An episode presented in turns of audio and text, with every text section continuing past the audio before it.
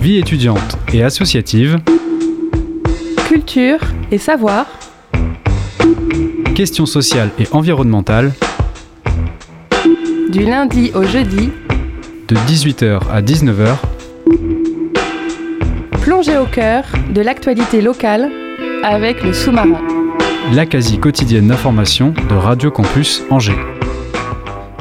Bonsoir à toutes et à tous et bienvenue dans le sous-marin sur Radio Campus Angers. On est à nouveau ensemble pour une semaine afin de faire le tour chaque soir de l'actualité locale.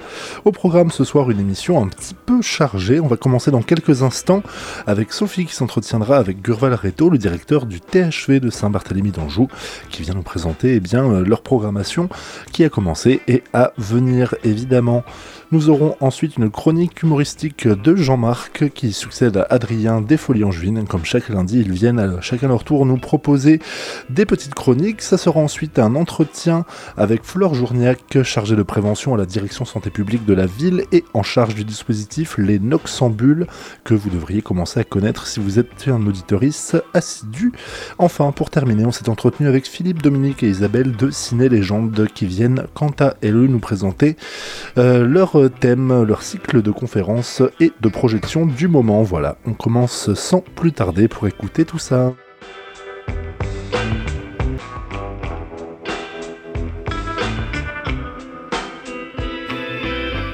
Et je me tourne vers toi, Sophie, pour la première interview de cette émission. Merci Thibault. Donc pour cette interview, je suis avec euh, Gurval Reto. Il est directeur du THV à Saint-Barthélemy d'Anjou. Sans acronyme, ça donne Théâtre de l'Hôtel de Ville car il s'agit de placer la culture au cœur de la ville. Ce lieu ouvert et convivial propose des spectacles pluridisciplinaires, tout public, et développe un projet spécifique pour l'enfance et l'adolescence. Le THV est une scène conventionnée d'intérêt national pour l'art, l'enfance et la jeunesse. Curval Reto, avant de parler un peu plus des choix artistiques du théâtre, j'aimerais connaître mieux votre rôle en tant que directeur. Qu'est-ce que vous faites en fait au THV Bonsoir hein, ou bonjour encore. Euh, qu'est-ce que je fais au THV Je suis directeur des affaires culturelles de la ville de Saint-Barthélemy d'Anjou et je suis directeur du THV. Euh, le THV, c'est euh, c'est un, peu le vaisseau amiral de la, culture sur Saint-Barthélemy et euh, c'est une équipe de 10 personnes. Donc euh, ma mission, elle est d'animer, de faire vivre, de développer un projet, autour, culturel autour d'un projet artistique. Donc euh, je suis, mes missions sont d'amener des spectacles, mais également de faire vivre tout ce qui peut exister autour d'un spectacle, et pas que. Comment est-ce qu'on développe la notion de rencontre euh, pour moi, le spectacle pourrait presque être une excuse à la rencontre, quelque part, ou en tout cas à l'évolution, à, la réflexion, à la discussion. Donc, euh, comment est-ce qu'au fur et à mesure, voilà, au sein de l'équipe et puis au sein de la population et de tous les gens qui vont venir à un moment donné découvrir des spectacles ou des œuvres au THG, voilà, ma mission, c'est d'animer, d'être un petit peu l'aiguillon qui est, qui tout ça. Donc euh, le THV a la volonté de mettre en avant la création contemporaine et aussi de programmer des artistes engagés. Quelles sont les thématiques qui marqueront cette euh, saison 2021-2022 il y en a beaucoup. Effectivement, euh, la culture peut être divertissante, elle peut nous amener à, à, rire, à sourire, elle peut aussi nous questionner. Et, sur le THV, on a, à cœur de, varier ses plaisirs, du, sourire, mais aussi de la question. Et on a plusieurs thèmes qu'on va aborder. On va aborder pas mal de, choses autour de, des migrations, qui sont des questions plutôt contemporaines. Euh, la question de la femme également, qui est régulièrement interrogée par différents spectacles. Je crois qu'on parlera tout à l'heure de désobéir. Mais, euh, mais là, nous, on vient juste d'avoir Lucas, par exemple, qui était un spectacle sur, la notion de d'où viens-tu Et toi, d'où viens-tu Qui es-tu Et puis, on aura à nouveau, comme ça, dans la saison, à plusieurs reprises, des, questionnements. On va avoir aussi euh, très prochainement un spectacle qui s'appelle La Grande Finale, qui, sous un côté euh, plutôt humoristique hein, va réinterroger euh, l'ensemble des, des, émissions que nous avons à la télé, de, télé-réalité et d'élimination en direct. Là, en fait, euh, la, chorégraphe s'est questionnée par rapport à un livre qui s'appelle on, achève bien les chevaux du, du 20e et, où on est sur une élimination directe au fur et à mesure des danseurs. On arrive sur un, un concours de danse et au fur et à mesure les danseurs sont éliminés de façon plus ou moins méchante, on va dire.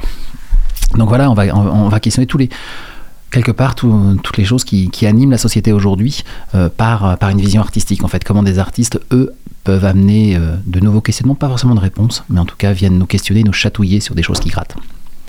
Et est-ce que par rapport à ces thématiques, en fait, c'est les artistes qui sont venus vous proposer de, de parler de ces sujets ou alors c'est vous qui, de base, recherchez des spectacles euh, sur ces thématiques-là Alors c'est un petit peu les deux. En fait, euh, moi dans mon, dans mon métier aussi, je fais beaucoup de repérage. Je vois à peu près 250 spectacles par an pour réussir à en programmer 50. Il y en a 50 au THV euh, et il y a des thèmes du moment. Ça veut dire qu'on on va retrouver pas mal de, thématiques qui sont dans l'air où les artistes sont accrochés dessus, ont commencé à, gratter et, et, ça va nourrir un petit peu l'imaginaire de chacun et moi ça va me permettre de faire une, une, comment, une programmation. Après, j'ai aussi des dadas, j'ai aussi des envies d'aller chercher des choses. Donc il y a aussi des endroits où je vais, en particulier tout ce qui est développer de nouveaux modes de rencontre aux, spectateurs ou aux non-spectateurs qui amènent d'autres questions également.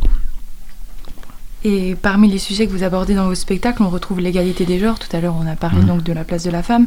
Est-ce que vous portez une attention particulière à cette problématique dans le fonctionnement même du THV euh, Oui, en fait, ça fait partie aujourd'hui des questionnements. Euh, c'est même plus des questions quelque part, j'ai envie de dire. C'est des évidences. Donc euh, au quotidien, c'est aussi bah, une, une équipe mixte, un gars homme-femme, voilà, où, on est amené à discuter régulièrement ensemble et puis à, se questionner, se renvoyer des choses. Il y a aussi des, des jeunes femmes très investies dans le féminisme, dans l'équipe, et c'est très bien. Quelque part, ça nous, ça nous questionne aussi, ça nous, ça, ça nous met un petit peu toujours l'aiguillon justement aux fesses en disant allez, vous arrêtez pas, faites attention les garçons. Et euh, donc vous avez une recherche de parité dans l'équipe et aussi dans, dans, le, dans, les spectacles ou pas spécialement Également dans la programmation. en fait, c'est, c'est une chose. Euh, alors c'est pas forcément toujours volontaire. Euh, je n'ai pas, une, je ne me fais pas une grille en me disant voilà attention, on va avoir X hommes, X femmes, etc. On pourrait le faire. Euh, mais à un moment donné, dans le, lorsque la, la, programmation se met en œuvre, je vérifie quand même pour, être pour arriver à des, à des pourcentages importants euh, de mixité. Euh, je fais attention également dans les apports en production et dans les résidences, euh, parce qu'en fait, il y a la partie émergée de l'iceberg, hein, on voit les spectacles, mais il y a également l'aide. On a, une scène conventionnée art enfance jeunesse, justement d'intérêt national, donc on, aide beaucoup de créations. Et c'est comment aider aussi des projets qui sont portés par des, des femmes, des metteurs en scène, des chorégraphes, pour euh, les aider aussi à créer. Et donc, euh, on vous a déjà accueilli euh, l'année dernière à la, radio. Lors de votre passage, vous disiez que le jeune public n'était pas le public de demain, mais le public de maintenant, que le spectacle vivant était là pour aider les jeunes à se construire dans cette optique.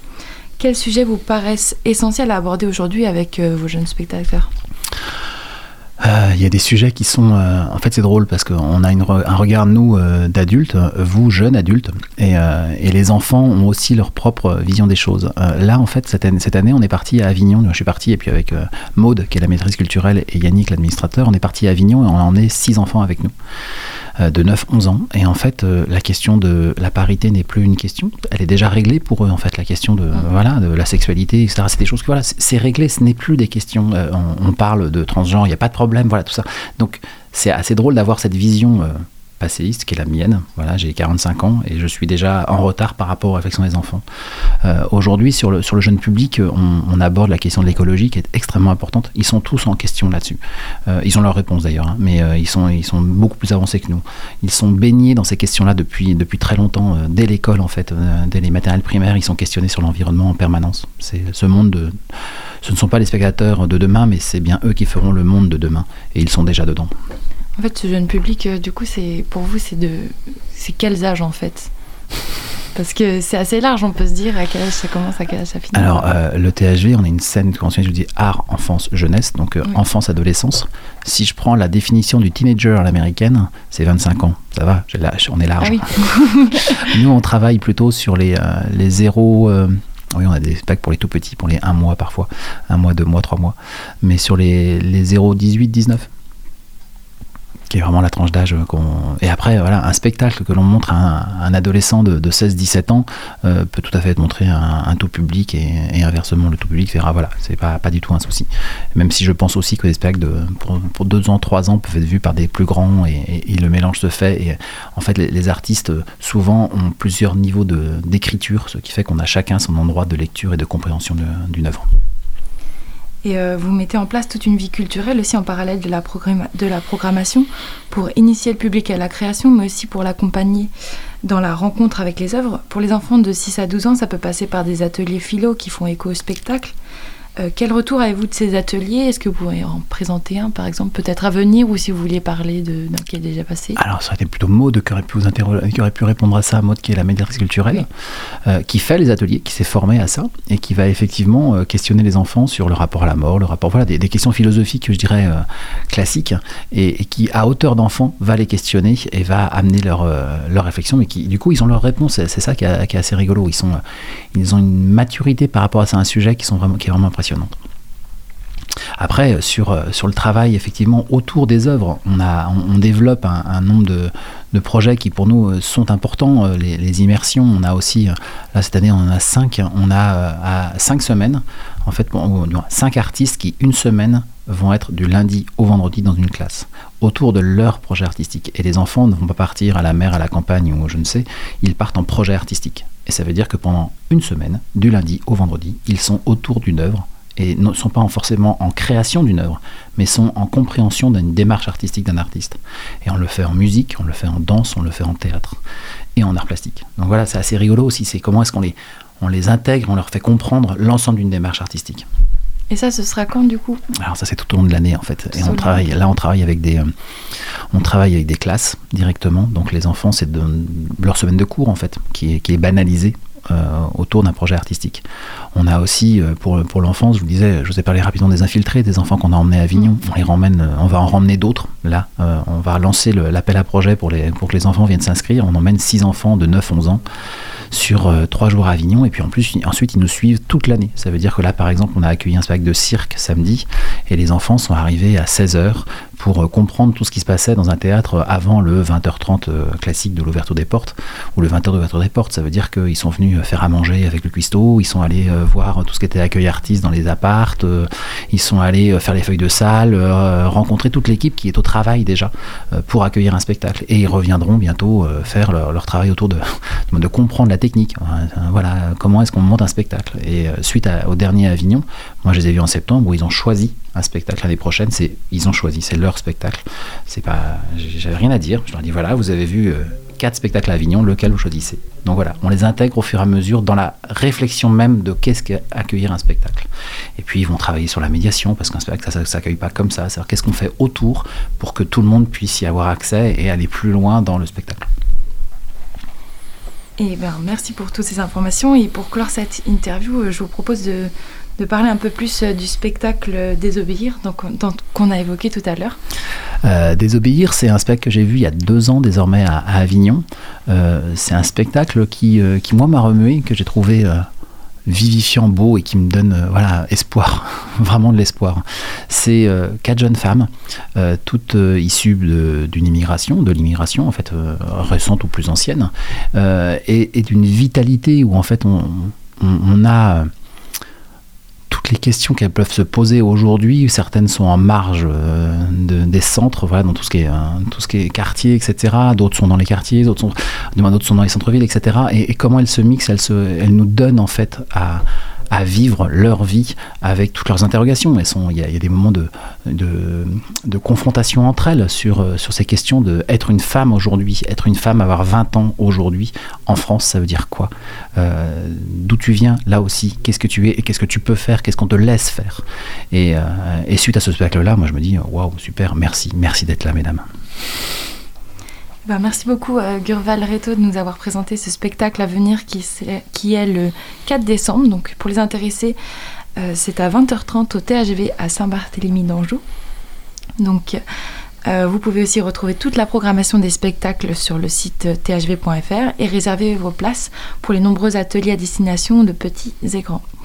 Merci beaucoup Gurval Reto. Merci Sophie.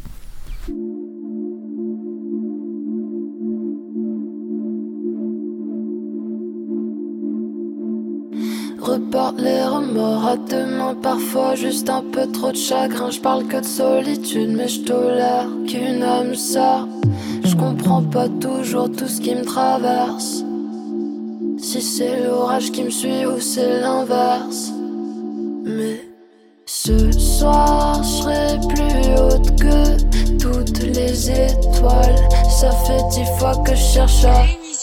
Ce soir démarre une de nouvelles toiles. Trop de fois que j'essaie, trop de fois que je. Pour tout l'or du monde, pourvu que la douleur s'estompe. Je sais plus où j'ai mal, j'ai que des trous dans le crâne. Partout l'eau inonde, je juste à douceur de secondes. Je sais plus où j'ai mal. Toujours mal mais moins de raison. Sous l'eau je respire en toute saison. Je trouverai le chemin de la maison. Je veux plus dormir avec les poissons. La rançon, mauvaise décision. Toujours moins cher que le prix de l'inaction. Je redoute plus de retour de bâton. De façon c'est comme ça, c'est des leçons. Pour tout l'heure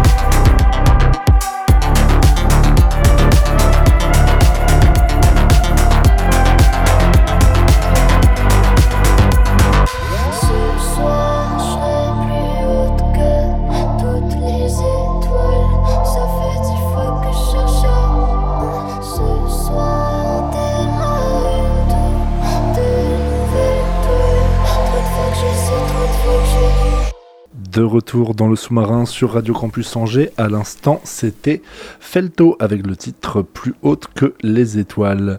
On poursuit cette émission et comme désormais chaque lundi on accueille un bénévole des Folies Angevines pour une chronique humoristique et ce soir, après Adrien la semaine dernière, c'est Jean-Marc qui va s'y coller. Bonjour à tous, bonjour Thibaut.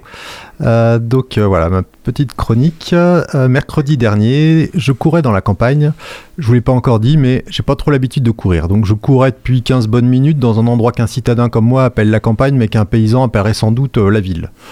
Je suis pas vieux et je fais du sport pour pas le devenir trop vite. Je suis pas gros et je fais du sport pour pas le devenir non plus. Bref, l'espoir fait vivre et de l'espoir, il m'en reste encore un peu. Je courais donc sur ce chemin lorsque je suis tombé, au sens figuré, je vous rassure, sur ce qu'il convient d'appeler un masque chirurgical en phase terminale. Ça devait faire longtemps qu'il n'avait pas fait de sport, lui. Je vous l'ai pas encore dit, mais je cours avec un compte à rebours. Je ne suis pas censé m'arrêter avant 30 minutes. Mais là, ce masque, il me faisait de l'œil. C'était pour moi à la fois l'occasion de faire un geste pour la planète, enfin, pour ce bout de campagne urbaine, et de me poser quelques questions, de reprendre un peu mon souffle. Je m'arrête donc, je respire, je m'approche doucement du masque, comme pour vérifier qu'il est bien mort. Vu sa tête, je pense que ça faisait une paye que le Covid lui avait fui sa carcasse, je le ramasse, et satisfait de mon noble geste, je cours à la recherche d'une poubelle. Sur mon chemin, à quelques centaines de mètres de là, je tombe sur une bouteille de plastique, 56 litres d'eau minérale, d'une marque qui combine, allez savoir pourquoi, le Christ et Staline. Pas fatigué, le masque dans une main, la bouteille dans l'autre, je vois là l'occasion de faire une vraie bonne action. Pour le bien de ce petit bout de chemin et par transitivité, pour la planète tout entière. Ralentissant à peine, dans un geste gracieux, je ramasse cette bouteille et je passe rapidement sur ma troisième rencontre avec un sachet de salade en plastique. Me voilà bien chargé qui commence à me demander quand est-ce que ça va s'arrêter. Je manque alors de tomber, au sens propre cette fois, mais au sens sale aussi, dans un fossé où l'on peut trouver des cartons de bière, des bouteilles de bière, des capsules de bière, bref, tout ce qui est en rapport avec de la bière, sauf la bière, bien entendu. Et je me suis senti tout petit, avec mon sac de salade, mon masque et ma bouteille de cristalline devant cette décharge de 1664 improvisée. Cette fois-ci, je passe mon chemin, j'en ai assez fait pour aujourd'hui. Je finis par trouver une poubelle et je vide mes trouvailles, heureux d'avoir fait mon petit geste, la conscience soulagée. J'allais pas non plus ramasser toutes les bouteilles de bière du monde. Je reprends ma course, avec ce sentiment d'être un bon citoyen de cette terre. Et puis, chemin faisant, en bon sociologue du dimanche, enfin en l'occurrence du mercredi, je repense à cette étude lue récemment, qui a montré que, quand on va au McDo, le simple fait de songer à prendre une salade nous donne la bonne conscience nécessaire pour reprendre plus de frites. Et si ma bonne conscience acquise pour pas si cher, me dis-je, me donnait finalement la permission morale de polluer un peu plus à côté, de moins trier mes déchets, de rouler plus vite, de prendre plus l'avion, etc. Rien n'est gratuit dans ce monde, et je m'étais moi-même piégé. Une seule solution? Troquer à nouveau cette bonne conscience contre un crédit social. Exposer à la face du monde ma civilité ma haute moralité. Enfin, l'exposer dans un premier temps à votre face, auditeur de Radio Campus. Maintenant, je vous laisse. Il faut que je retourne courir. Merci Jean-Marc. Et puis bah, tu pourras également prendre l'avion la prochaine fois au lieu de, courir. On va poursuivre cette émission euh, avec une interview réalisée un peu plus tôt dans la journée. C'était avec Fleur des Noxambules. On écoute ça tout de suite. Fleur Journic, bonjour. Bonjour. Tu es chargée de prévention à la direction santé publique de la ville d'Angers et euh, tu es aussi coordinatrice du dispositif Lénoxambule dont nous allons parler. Les Lénoxambules, donc euh, comme le nom l'indique, déambulent et interviennent sur l'espace public euh, d'Angers, la nuit comme le jour, pour aller à la rencontre de jeunes en soirée ou lors de certains événements de la ville destinés en particulier à un public plus jeune, comme par exemple la fête de la musique. Et les participent ainsi de, de cette façon à la politique publique de prévention, en informant sur la consommation d'alcool, de tabac, de drogue, sur la santé sexuelle et la contraception, le sommeil et les risques auditifs. C'est une action donc riche sur plusieurs volets afin de prévenir les conduites à risque en soirée et en milieu festif. Un dispositif qui a déjà 12 ans, donc quel est le bilan que tu peux en tirer? Eh ben, ça fonctionne bien. Après, euh, il y a beaucoup de jeunes à Angers. Il y a 40, euh, plus de 40 000 étudiants. Il y a une personne sur trois qui a moins de 30 ans. Donc, euh, c'est vrai que le public se renouvelle beaucoup aussi. Et puis, à la fois, ça fonctionne bien. À la fois, faut pas être trop ambitieux non plus. Si notre but, c'est de réduire un peu les risques que les jeunes prennent, ils, ils continuent à prendre des risques. Et c'est aussi le propre de cette période, de l'adolescence ou du début de l'âge adulte. Donc, la prévention, c'est toujours un peu dur à évaluer Disons que moi personnellement, ce que je retire, c'est que on est très bien accueillis sur le terrain. Les gens aiment beaucoup les nexambules, on a une bonne image, euh, ça fonctionne bien le dialogue de la prévention par les pairs. Et puis euh, peut-être ceux qui sont qui bénéficient le plus encore de ce dispositif, c'est euh, les étudiants qu'on recrute eux-mêmes ou les jeunes qu'on recrute? Parce que passer un an ou deux dans une équipe à faire ce qu'ils font, ça leur apporte beaucoup en général. Et, euh, et puis c'est des relais plus tard aussi pour toute leur vie, pour les gens qui rencontreront. D'ailleurs, tu es donc euh, coordinatrice de, de ce dispositif. Euh, est-ce que tu pourrais nous, nous, décrire tes missions au quotidien, ton travail? Alors, donc, je suis chargée de prévention sur les conduites à risque et coordo, comme tu disais au début. Euh, des NOx. Et euh, donc euh, finalement la coordination des NOx c'est 80% de mon travail. J'ai 20, 20 autres sur d'autres choses, mais bon ça peut être assez proche quand même ce que je fais. Donc j'ai tout un travail pas très fascinant de, gérer des plannings, des roulements, du côté administratif un peu parce que j'encadre une équipe j'ai un rôle de manager aussi. Euh, donc voilà, il y a tous les, tout ce qui est préparation d'action, tout ça, tout ce qui est en amont. Euh, le lien avec les partenaires aussi quand on intervient dans des structures extérieures ou euh, des lycées ou avec d'autres assos qui viennent faire des soirées avec nous, par exemple, sur le terrain. Donc moi j'ai ça, le côté animer un réseau ou en tout cas rester en lien avec le réseau. J'ai toute la partie bon, gestion des stocks, des NOx, pareil, pas très fascinant. Et sur le côté chargé de prévention, j'ai aussi un rôle un peu d'expertise. Donc c'est-à-dire que moi je dois me renseigner sur ce qui se passe, sur les nouvelles pratiques, sur euh, voilà comment, comment les gens consomment, qu'est-ce qu'ils consomment, comment évoluent un peu même les conduites à risque euh, sexuels chez les jeunes. Donc ça veut dire euh, aller à des colloques, des conférences, lire des articles, voilà, se renseigner sur ce qui se passe. Et euh, tu disais tout à l'heure que l'un de points forts, c'est le dialogue qui se crée entre les pairs, justement, parce que c'est l'un de, de particularités de ce dispositif, c'est que de l'aide entre pairs, mhm. donc les membres de l'équipe sont des jeunes, euh, étudiants ou jeunes travailleurs, travailleuses, qui vont à la rencontre des jeunes en milieu festif ou en soirée. C'est ça la force du dispositif pour toi? Oui, moi je pense. Après, c'est aussi le choix qu'a fait la ville qui est à la fois des étudiants ou des jeunes en tout cas, et à la fois euh, un professionnel. Donc c'est moi, moi je suis psychologue social de la santé, je suis, enfin, je suis professionnelle de la prévention, quoi. C'est ça les études que j'ai fait, c'est là-dedans que je travaille depuis euh, la fin de mes études. Donc euh, je pense que ce qui fait la force, c'est qu'il y ait les deux à la fois. C'est le choix qu'a fait la ville avant que moi je sois recrutée. Il y a des équipes où il n'y a que de la prévention par les pairs et ça peut manquer de quelqu'un pour qui c'est son travail. En fait, la prévention qui peut encadrer l'équipe, la soutenir, donner des infos précises. Donc euh, le fait que qu'il y ait les deux, à la fois eux dans le dialogue, la relation avec les jeunes, à la fois moi pour euh, vérifier les messages, les, voilà, les former au quotidien, être un soutien pour eux, faire le lien avec les partenaires. Je pense que la, force, c'est cet équilibre-là entre eux et moi. Et euh, justement, tu as parlé de, formation. Mm. Qui sont les, jeunes qui intègrent l'équipe de Noxambule et comment ils et elles sont formés? Donc euh, c'est des jeunes en général entre 19 et 25 ans, on va dire, euh, même si on n'est pas forcément fermé sur l'âge, mais c'est à peu près ça. Et euh, qui sont dans tous les, toutes les filières, en fait, c'est jamais la même chose. Il y a très souvent des étudiants en psycho, c'est vrai, mais voilà, cette année on en a une, deux. Et il y a des étudiants en médecine aussi depuis quelques années, parce qu'ils valident leur service sanitaire, qui est un, genre de stage obligatoire euh, en faisant les noxambules. Donc euh, voilà, là on a deux étudiants en médecine, c'est la première fois.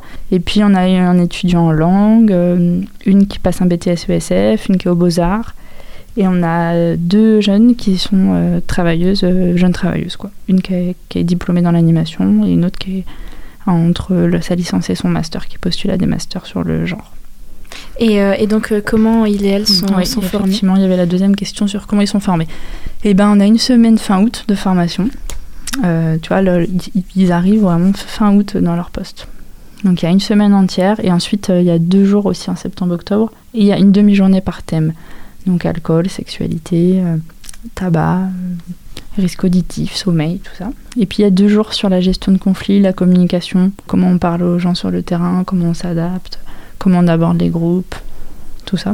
Et ensuite moi tous les mois, voire deux fois par mois, toute l'année, je fais un peu des focus pour reparler de certains points. Par exemple, pour le mois sans tabac, ben, on va refaire une réunion où on parle du tabac, de qu'est-ce qu'on peut en dire, euh, voilà, dans nos entretiens un peu plus concrets, quoi. Ou sur les drogues aussi, ou sur... Euh, là, c'est la journée mondiale de lutte contre le sida, le 1er décembre, donc par exemple, on a refait un point sur euh, qu'est-ce qu'on peut dire.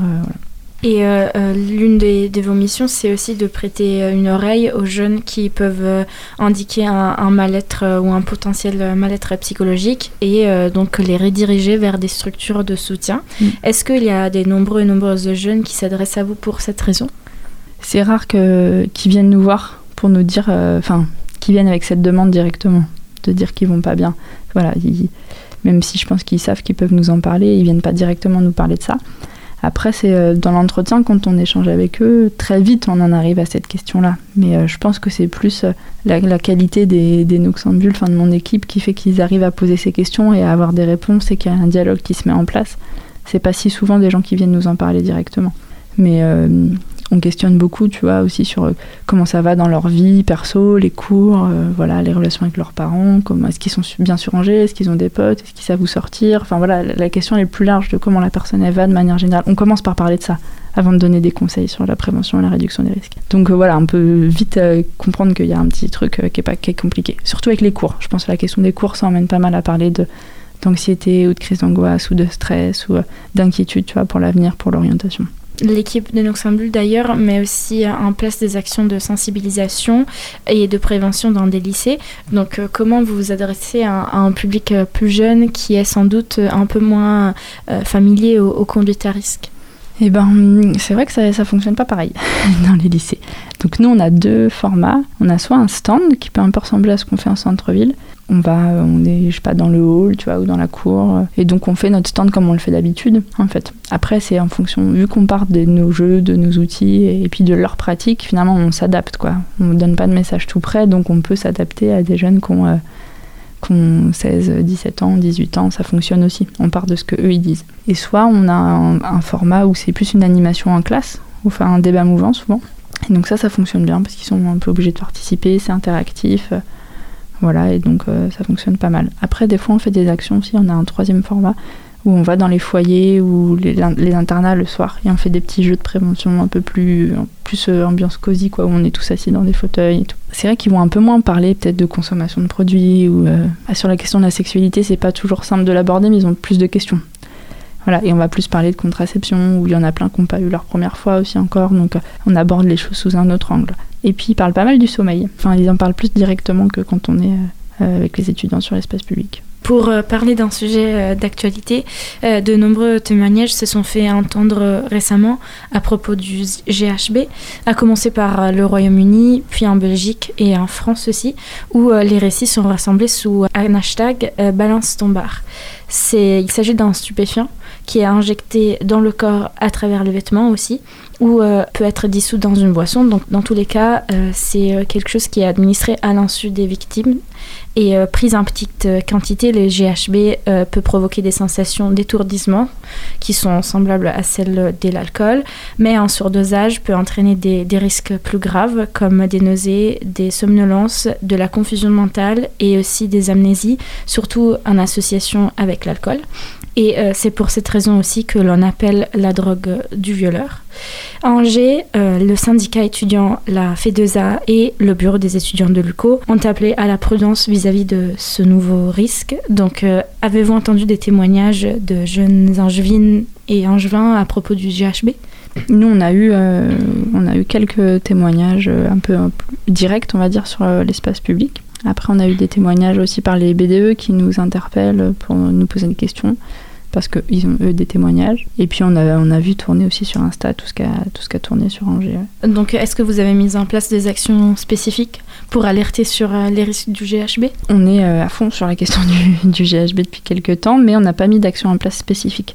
Parce que, euh, à part de la communication, mais j'en parlerai après, qui va bientôt sortir. Il s'agissait en fait d'essayer de d'avérer un peu les faits et de savoir de quoi on parle. Quoi. On pouvait pas faire de la prévention à partir de témoignages sur Insta de gens à qui on n'a pas parlé. Ça a été aussi mon travail de chargé de prévention, par exemple, d'appeler toutes les structures un peu qui reçoivent des jeunes, toutes les assauts de prévention et de récolter si elles ont des témoignages, d'appeler la police, les pompiers, les urgences, euh, voilà, de, pouvoir faire le, tour un peu pour savoir euh, les faits en fait et ce, ce qui peut être avéré. Et puis euh, est-ce que c'est vraiment du GHB aussi? C'était ça la question. Parce que faire de la prévention euh, quand on cible un, produit sans le savoir, puisqu'on ne sait pas vraiment si c'est du GHB, c'était pas simple. Donc euh, ce qui ressort de tout ça, là, après toutes ces semaines d'enquête, et puis j'ai appelé d'autres villes aussi, d'autres dispositifs qui font la même chose que nous dans d'autres villes pour, euh, voilà, j'ai regardé plein de documentaires, essayer de sortir un peu des, des faits. Donc ce qui ressort, c'est que c'est pas forcément du GHB. On fait un peu une obsession sur le GHB en France, en Europe, mais les études montrent que en fait, euh, c'est très rarement du GHB qui est utilisé. Euh, ça s'appelle la soumission chimique, du coup, le fait de droguer quelqu'un à son insu, le mot plus, enfin, le terme plus générique, en tout cas dans le milieu de la prévention. Voilà, ça peut être des benzodiazépines, donc des médicaments qui sont euh, légaux, quoi, mais qui sont utilisés pour droguer des personnes, donc c'est dans un cadre pas légal. Ça arrive dans des témoignages de personnes qui ont fait des dépistages qui est de la MDMA, par exemple, ou des produits, donc des amphétamines, d'autres stupéfiants que le GHB. Donc, nous, on veut pas faire une fixette sur le GHB parce que c'est pas forcément ça. Donc déjà il y a ça.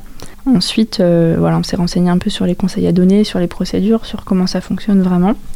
Donc là, on vient, on est en train de finaliser justement une com euh, là-dessus avec euh, l'équipe d'Enox et puis on la partagera avec aussi les établissements de nuit. Il y a un groupe de travail à la ville du coup qui s'intéresse vraiment à ces questions. Donc les bars, les boîtes, les BDE pourront partager la com qu'on a fait s'ils ont envie ou sous une autre manière. Mais en tout cas, on s'est mis d'accord sur les conseils à donner tous ensemble.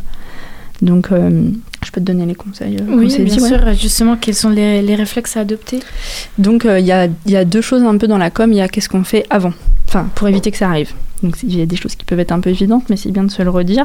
Il y a l'idée d'être solidaire, quoi, d'être, de rester en groupe, voilà, de pas, de, de pas s'isoler le plus possible, d'éviter de rester seul, ou en tout cas, si on voit quelqu'un qui est malade, qui va pas bien, d'être en soutien. Donc ça, ces conseils, on pourrait les donner n'importe quand, toute l'année, mais euh, d'autant plus avec cette question-là, puisque voilà, quand on est seul, on est beaucoup plus vulnérable à ce qui peut se passer si on a été drogué. Quoi. Et puis aussi, on sait que les, personnes qui droguent des personnes à leur insu euh, observent un peu qui peut être une proie, qui peut se retrouver isolée. Donc euh, normalement, si on n'est pas seul, il y a beaucoup moins de risques que ça nous arrive. Il y a aussi limiter sa consommation d'alcool parce que, comme tu le disais, à la fois l'alcool rend plus vulnérable et à la fois ça potentialise les effets des autres drogues aussi. Puis bah, faire attention à son verre du coup en soirée et euh, pour ça c'est soit vérifier qu'il soit jamais tout seul son verre qu'on le garde avec soi, soit prendre des, des capuchons de verre ou des préservatifs de verre on appelle ça et euh, là il y a une grosse partie des bars d'Angers, au moins la moitié qui vont en avoir. Ils ont fait une commande après, ils savent pas combien de temps ça va mettre à arriver parce qu'il y a plein de, plein de pays, de villes différentes qui en commandent. Donc ça c'est sûr quoi faire avant. Donc euh, pas s'isoler, limiter sa consommation d'alcool et rester attentif à son verre et sur quoi faire si on pense avoir été drogué? Donc la procédure, c'est euh, ce qu'on conseille, c'est à la fois de signaler les faits au gérant du bar, parce que lui il pourra être soutien, mais aussi il pourra se rendre compte qu'il y a peut-être ça qui se passe dans son bar, et euh, voilà, et que ça de, enfin, qu'il puisse être associé à qu'est-ce qu'on fait quoi.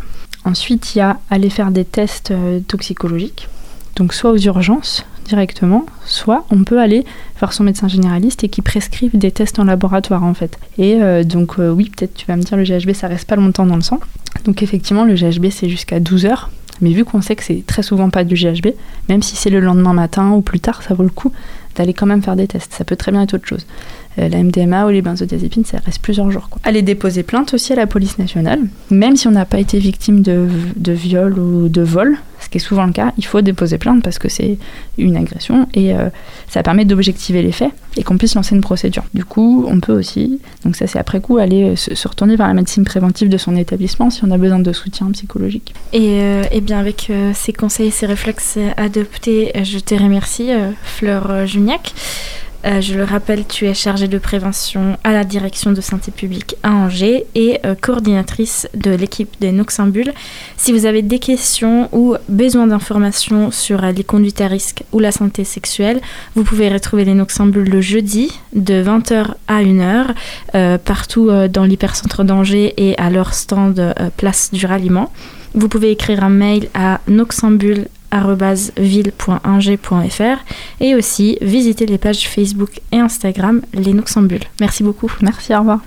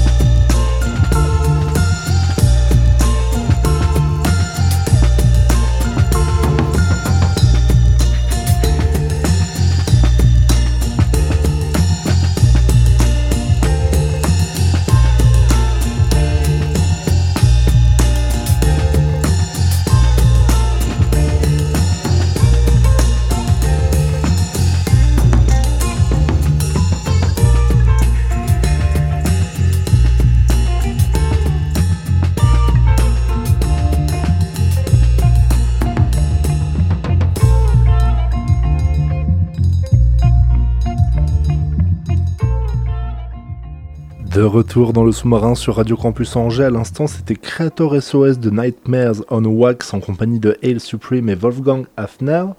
Et l'on attaque la dernière partie de cette émission en compagnie d'une partie de l'équipe de Ciné Légende qui nous parle de leur cycle de conférences qui démarre dès demain.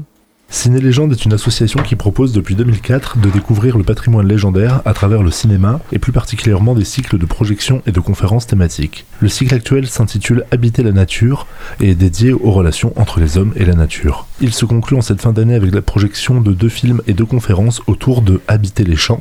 Et pour en savoir plus, nous sommes avec Philippe Parrain, président, et Dominique Blondelet et Isabelle de Villard, membres de Ciné Légende. Bonsoir. Bonsoir. Pour commencer, est-ce que vous pouvez nous raconter euh, ce qui vous a motivé à vous investir dans cette association et depuis combien de temps vous y êtes? Oui, donc euh, c'est une association euh, qui a été fondée pour euh, proposer une relecture de certains films à la lumière de la légende de la mythologie. Mais il ne s'agissait pas en fait de prendre des films mythologiques en tant que tels, Jason et les Argonautes par exemple, mais de prendre des films actuels dans l'actualité de notre société et de voir que le mythe continue à survivre à travers des histoires plus récentes. Voilà, donc c'était l'idée. Et notre fonctionnement consiste à organiser quatre manifestations par an, en prenant chaque fois un film de long métrage, parfois deux, des documentaires, des conférences et différentes animations en fonction du thème et des possibilités.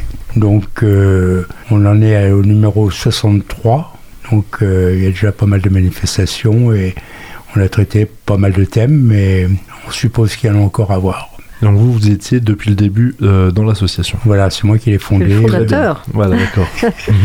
enfin, nous étions euh, un petit groupe, quand même de, je sais pas, 5-6 personnes peut-être au début. Et vous, euh, Isabelle, Dominique, quand est-ce que vous avez rejoint l'association? Est-ce que vous étiez depuis les débuts aussi ou c'est venu sur le tard Non, pas du tout. pas du tout. je, je, suis jeune angevine. J'y suis arrivée en 2019 et j'ai eu la chance d'aller à un forum des associations et de rencontrer Philippe. Et c'est là que j'ai tout de suite d'emblée euh, eu envie d'adhérer à cette association. Et je fais même partie du CA, source de réunions euh, vraiment conviviales et de échanges. Mon introduction, mon arrivée à Angers a été vraiment facilitée grâce à l'association. J'ai trouvé une atmosphère, un état d'esprit qui m'a tout à fait plu et je suis ravie. Oui, moi c'est pareil, je suis une, jeune, une jeune adhérente. Je crois que c'était une bonne année hein, pour euh, le forum des associations euh, parce qu'il y a eu beaucoup de gens qui ont été recrutés. Voilà, vous avez et, qui étaient, motivés. Exactement, vous avez été des, bons ambassadeurs.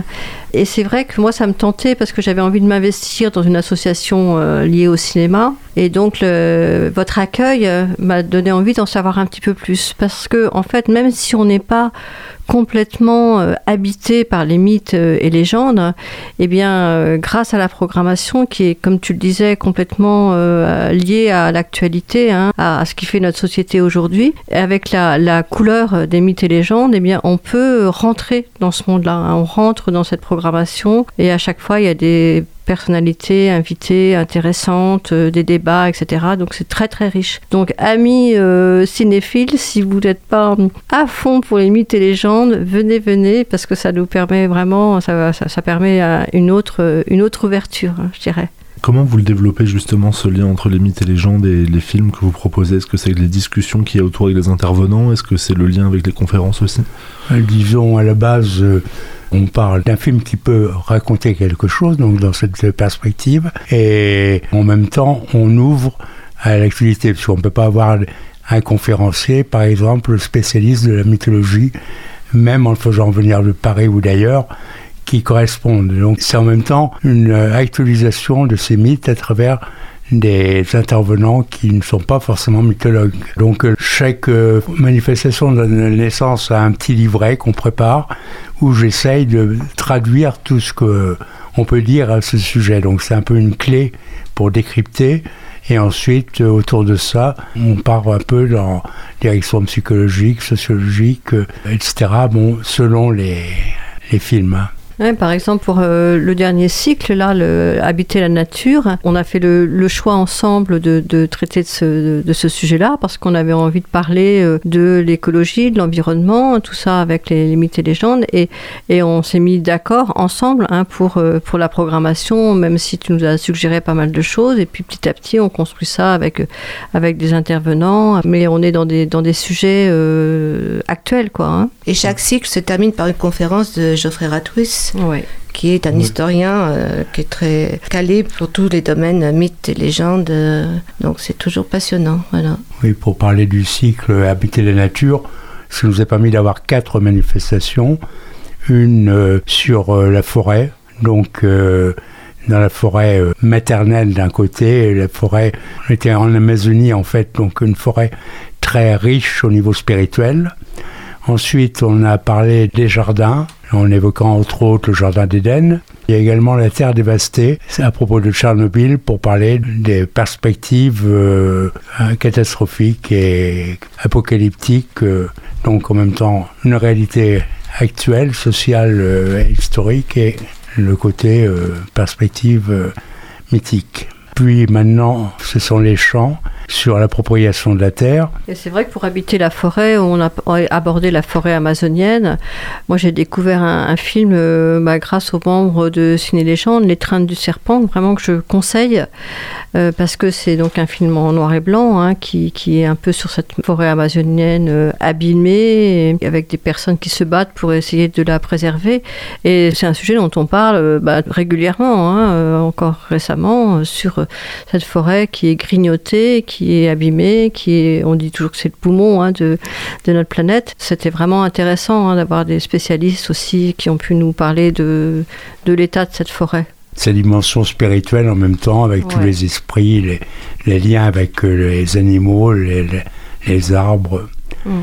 Oui, aussi, il y avait ça. Alors vous évoquez les, cycles précédents, donc il y en a un qui s'est tenu en juin et un début octobre. On sait que euh, de manière générale, euh, depuis la rentrée, les fréquentations ne sont pas forcément, euh, enfin sont assez variables, on va dire, pour les, lieux et les rendez-vous culturels. Vous, comment ça s'est passé? Est-ce que après voilà un temps d'absence avec la crise sanitaire, est-ce que après l'été, vous avez pu retrouver quand même votre public? À peine. Disons, en juin, c'était vraiment très dur. En plus, il faisait très beau. Tous les gens qui sortaient étaient aux terrasses de café. Donc là, c'était vraiment un peu catastrophique. En octobre, c'était un petit peu mieux. C'était dans le cadre de la fête de la science. C'était en même temps un, hmm. petit euh, plus mais on n'est pas retourné encore à nos chiffres, euh, ce qu'on pouvait faire avant, qui était, qui était, très variable en fait. Hmm. Mais, c'était pas si mal pour l'époque, à mon avis. Oui.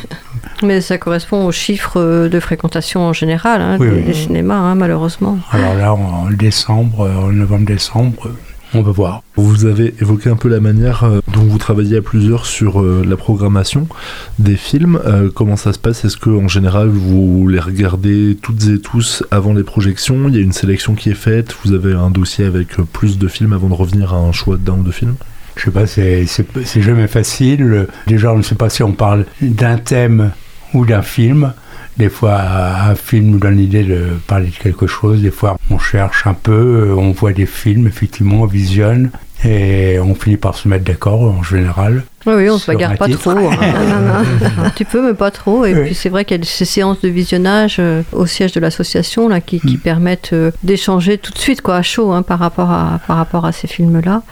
Puis ben, on a chacun un peu notre bagage hein, par rapport à, ça, notre, notre culture perso qui peuvent euh, aider à, faire des choix, faire des propositions en tout cas. Mm. Un gros handicap, c'est que les 400 coups, enfin tous les cinémas maintenant ne passent que des films en numérique. Alors on a plein d'idées de films anciens qui n'ont pas été restaurés et qu'on ne peut pas prendre. Donc euh, ça c'est un handicap, ça nous coupe euh, à peu près la moitié de ce qu'on aimerait passer. Est-ce que vous pourriez revenir sur euh, ce qui va nous attendre dans les prochaines semaines et nous présenter donc les deux films que l'on va pouvoir voir? Hmm? Eh ben, euh, ce qui est prévu, euh, la première date à, retenir, c'est euh, le 30 novembre, donc c'est mardi, la semaine prochaine, vous pouvez déjà prendre vos places, à 20h au 400 coups, où va être projeté Au nom de la Terre, avec Guillaume Canet.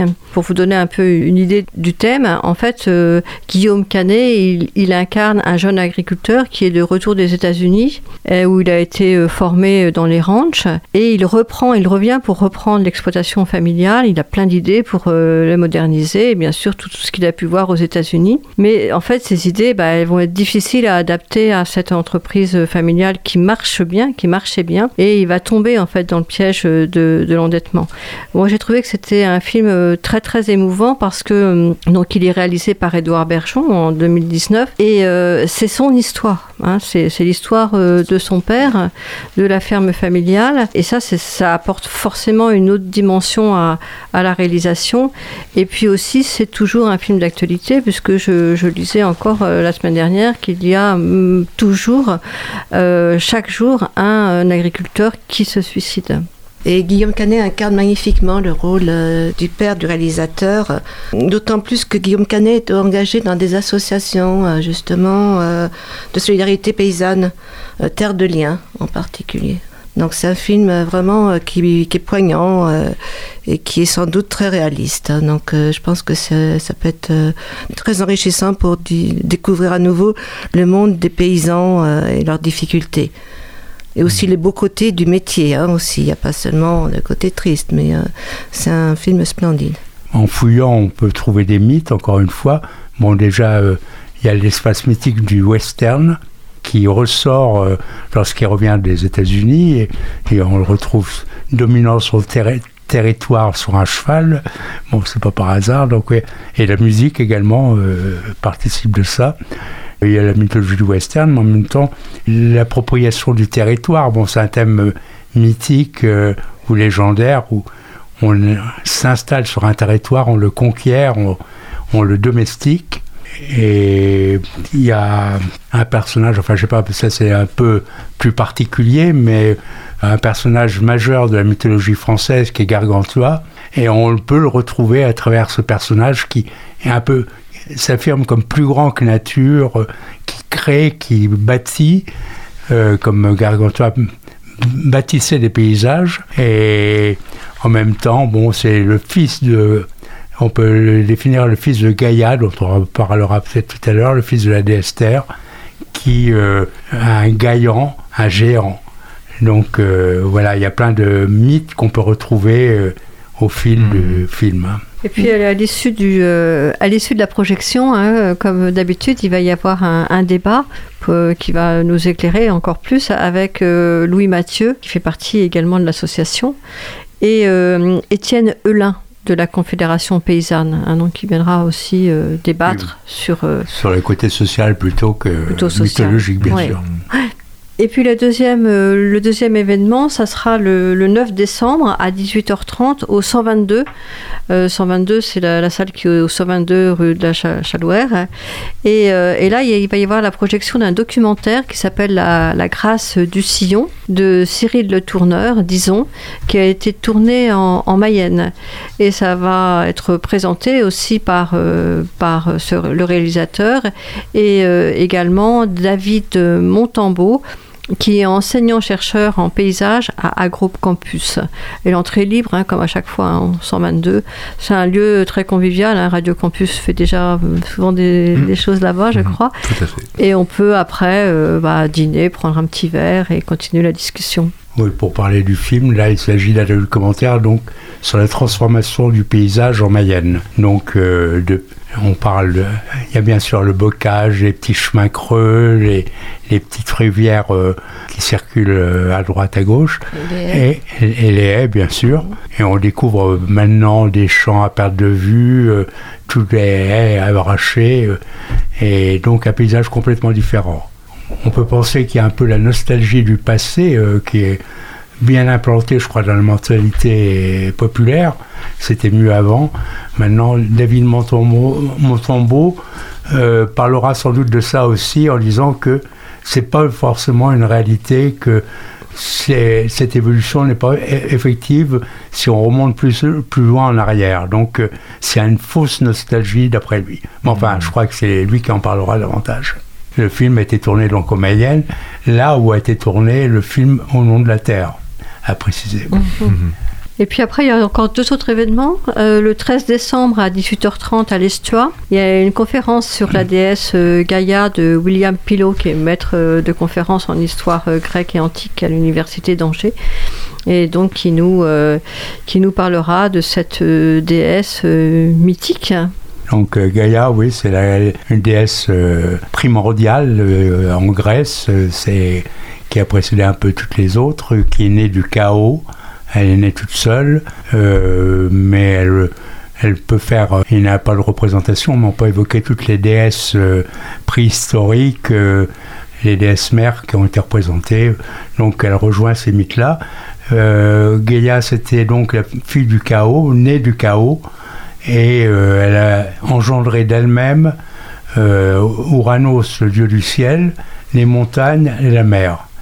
Et euh, ceci étant fait, elle s'est unie à Uranos pour euh, engendrer les cyclopes et toutes, euh, toutes les, générations qui engendreront eux-mêmes les dieux. elle représente en fait la terre-mère, la terre primordiale, tandis que Uranos, qui la couvre, est le ciel, jusqu'à ce que euh, Chronos euh, coupe les testicules euh, Uranos et permettent à Gaïa de devenir autonome en tant que mère universelle. Voilà, donc c'est l'incarnation de la déesse de la Terre. William Pilot insistera, je crois, sur le fait que ce mythe très antique est toujours vivant. Et à la preuve que, oui, Bruno Latour, le philosophe actuel, s'y réfère volontiers.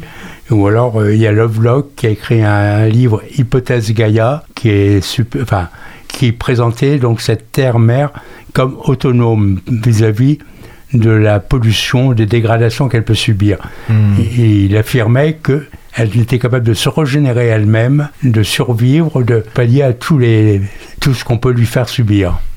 Jusqu'à ce que dans un livre ultérieur, il a dit que finalement, la situation était plus catastrophique hmm. qu'il ne pensait à l'époque. Et puis le dernier événement, donc jeudi 16 décembre à 20h à l'Institut municipal, eh bien, il y a Geoffrey Ratouille hein, qui, euh, qui est toujours très présent dans les cycles de ciné-légende, qui est historien, et qui nous parlera des contes et légendes des travailleurs de la Terre.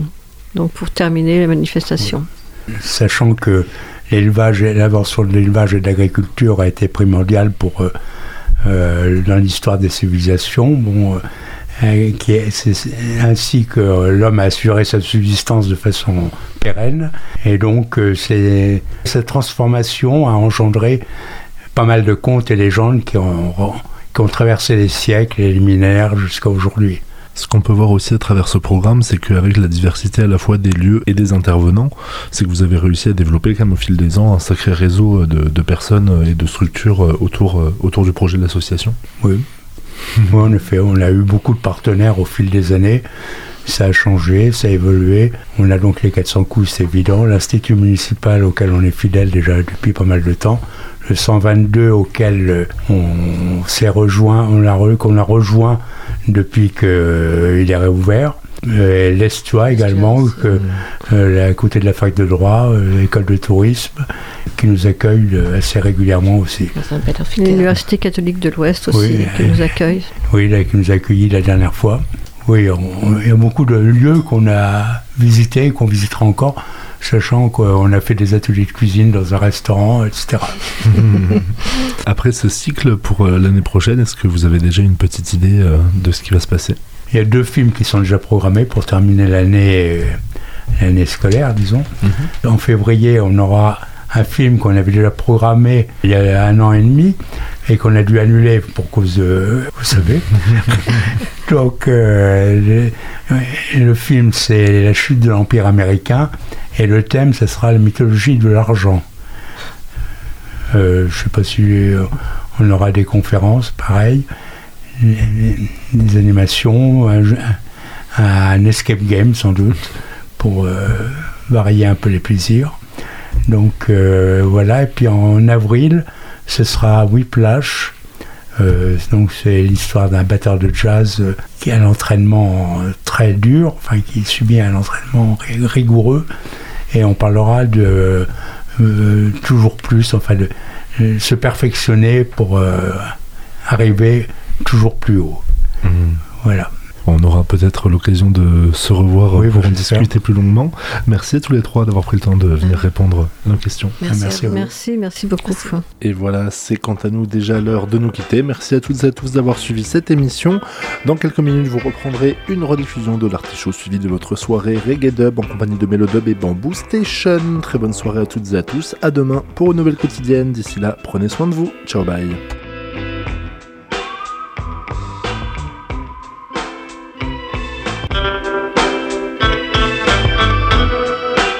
Retrouvez le podcast sur le www.radiocampusangers.com.